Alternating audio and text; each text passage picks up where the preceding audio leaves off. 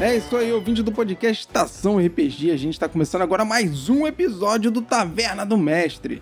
Eu sou Fábio Silva e é aqui que a gente vai bater um papo bem rápido sobre dicas de RPG de mesa. E hoje a gente vai continuar falando mais um pouco sobre os monstros saberem o que estão fazendo.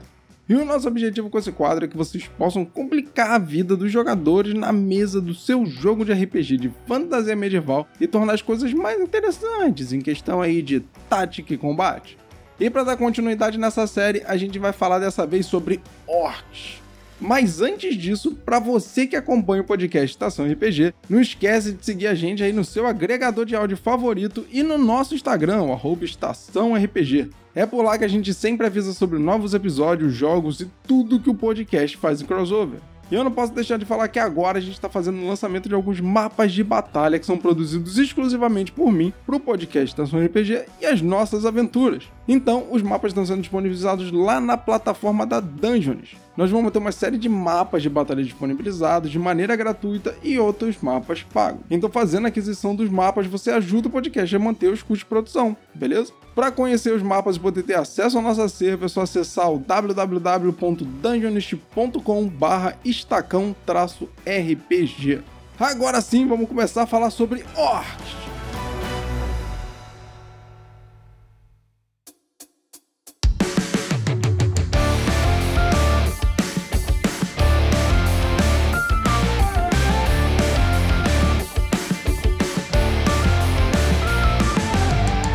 São criaturas com um conceito sanguinário, mortal e brutal muito mais forte. Diferente do que vimos nos goblins e kobolds, orcs são fortes e têm muito mais resistência em combate. Tem fama de não serem tão espertos assim, principalmente os orcs ali de baixo comando ou soldados barra saqueadores, se você preferir. Orcs se unem em tribos, e essas tribos exercem seu poder e domínio principalmente saqueando vilas e destruindo tudo que se coloque no caminho deles. Depois de dominar uma área, essas criaturas pegam todos os recursos e riquezas possíveis para levar para sua tribo. São criaturas que têm muito orgulho em batalha e gostam de demonstrar sua força. Quanto mais forte, quanto mais inimigos derrotados, quanto mais respeito por combate um orc tem, melhor ele se sente e acredita eles querem se sentir bem com isso.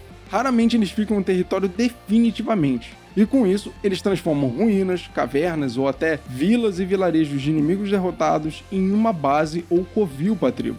Eles constroem somente para se defender, sem fazer grandes alterações ou armadilhas como vimos nos casos dos goblins e kobolds. Fazem trincheiras para estratégia de defesa e utilizam paliçadas pontiagudas ou lanças saindo dessas trincheiras ou fossos usam também partes dos corpos dos inimigos mortos para, além de tudo, amedrontar intrusos e mostrar a glória da dominação do território.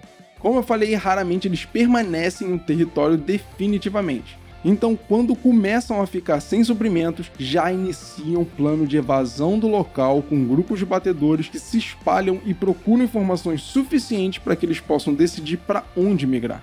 Quando esse grupo retorna, ele volta com informações suficientes e principalmente com as condições da área para que o Orc líder possa decidir para onde ir. Mas isso para eles é bem claro. Eles vão para onde tem mais riqueza, mais terras, mais possibilidades. Em seguida, colocam o plano da tribo para a evasão da área atual e invasão do próximo território em ação dificilmente os orcs se mantêm durante anos ou décadas no mesmo covil. Até porque os orcs têm a necessidade de conquista de batalha. Orcs não são criaturas amistosas, mas vem a glória no combate na guerra. Então os orcs dessa tribo acabam se separando e a tribo perde força com o passar do tempo. Então, se uma tribo fica parada por muito tempo no mesmo lugar, esses orcs da tribo acabam se separando e ela perde força com o passar do tempo fora as batalhas internas por comando, porque um orc líder que não queira guerrear ou combater para expansão pode acabar sendo mal visto pela sua própria comunidade. E eles gostam de mostrar sua força, de ser líder pela força, de dominar pela força. Se o líder de uma tribo orc não provar que ele pode exercer o seu papel, ele vai ser desafiado e deposto. Em questão de habilidades de combate e estratégia, no caso dos orcs, algumas coisas são bem diretas e básicas.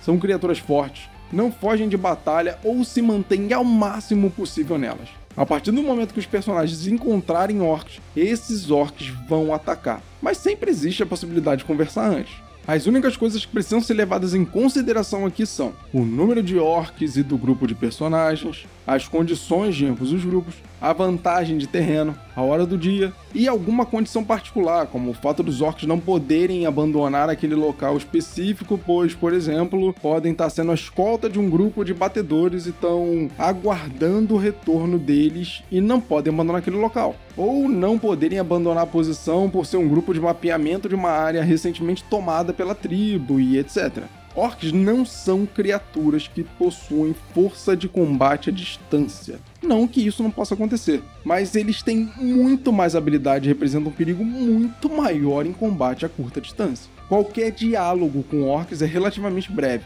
considerando principalmente perícias sociais mais direcionadas, como blefar, negociar ou intimidar. Elas são criaturas que têm um desejo por combate apurado, então já tem uma intimidação natural. Os jogadores nesse caso precisam de algo trabalhando para conter essa agressividade dos orcs e possivelmente evitar um combate, se for isso que os personagens realmente querem, dependendo das condições que eu falei anteriormente, claro.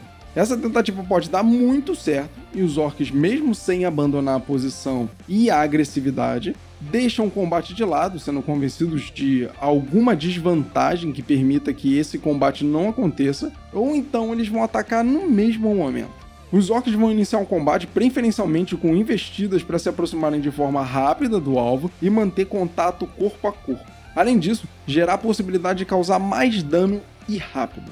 Caso algum orc derrube seu alvo, ele pula para o próximo usando a mesma tática.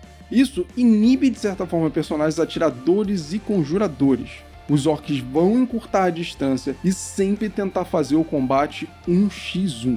Então, se dois ou mais personagens estiverem atacando o mesmo orc, ele se reposiciona fora dos limites de alcance para que esses personagens percam tempo em se reposicionar novamente para os seus ataques.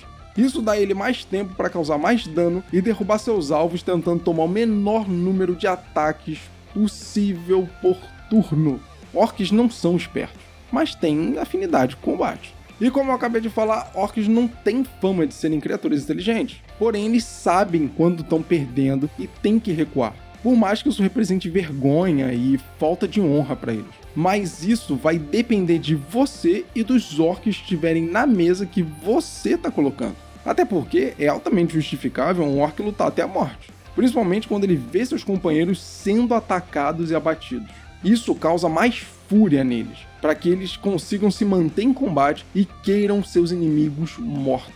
Porém, pode acontecer de um orc ser muito ferido e ele se retirar do combate em fuga. E isso pode causar a debandada do bando de orcs a partir do momento em que os demais entendem que eles não vão conseguir ter sucesso nesse combate. Mas isso não significa que vai ficar por aí e acabou. Caso os orcs escapem vivos, eles vão caçar o grupo de aventureiros para descarregar a vingança da perda da batalha em cima deles. Mesmo não sendo criaturas furtivas, orcs são caçadores e saqueadores muito bons. Eles sabem como seguir um grupo e manter distância para ter vantagem, avaliar a situação, esperar anoitecer e atacar quando tiverem a vantagem de chegar no escuro e seus alvos não, pelo menos não na teoria. O orc líder age diferente do grupo, ele realmente comanda ele tem mais inteligência e experiência para isso. Só que ele não vai se envolver diretamente no combate, mas sim no comando. Não que ele não saiba combater, porque ele tem muito mais opções de combate corpo a corpo, força e resistência do que orcs normais, mas ele sabe se portar em combate e fazer uma estratégia para atacar, assim como motivar o seu bando de forma eficiente. Ele não vai se colocar em combate sem uma vantagem ou sem saber se ele tem uma possibilidade forte de vitória ou de demonstrar sua força e honra em combate, espantando o grupo inimigo. Como todo alfa, ele age diferente, sendo primariamente a mente do grupo e fugindo assim que ele vê a possibilidade de derrota. Então hoje a gente falou um pouco sobre orcs e táticas de combate que podem ajudar vocês a criar situações mais complicadas para os seus jogadores e, óbvio, mais divertidas. E aí, vocês já usaram táticas de combate com orcs? Já usaram táticas diferentes ou tem alguma ideia muito legal para dificultar a vida dos personagens na sua mesa? Se tiver, envia pra gente aqui no rpg.estacão.gmail.com. Vai ser um prazer falar disso com vocês. Sendo assim, a gente vai ficando por aqui. Obrigado pela sua audiência e, como sempre, nós te desejamos ótimos jogos de RPG e até a próxima taverna.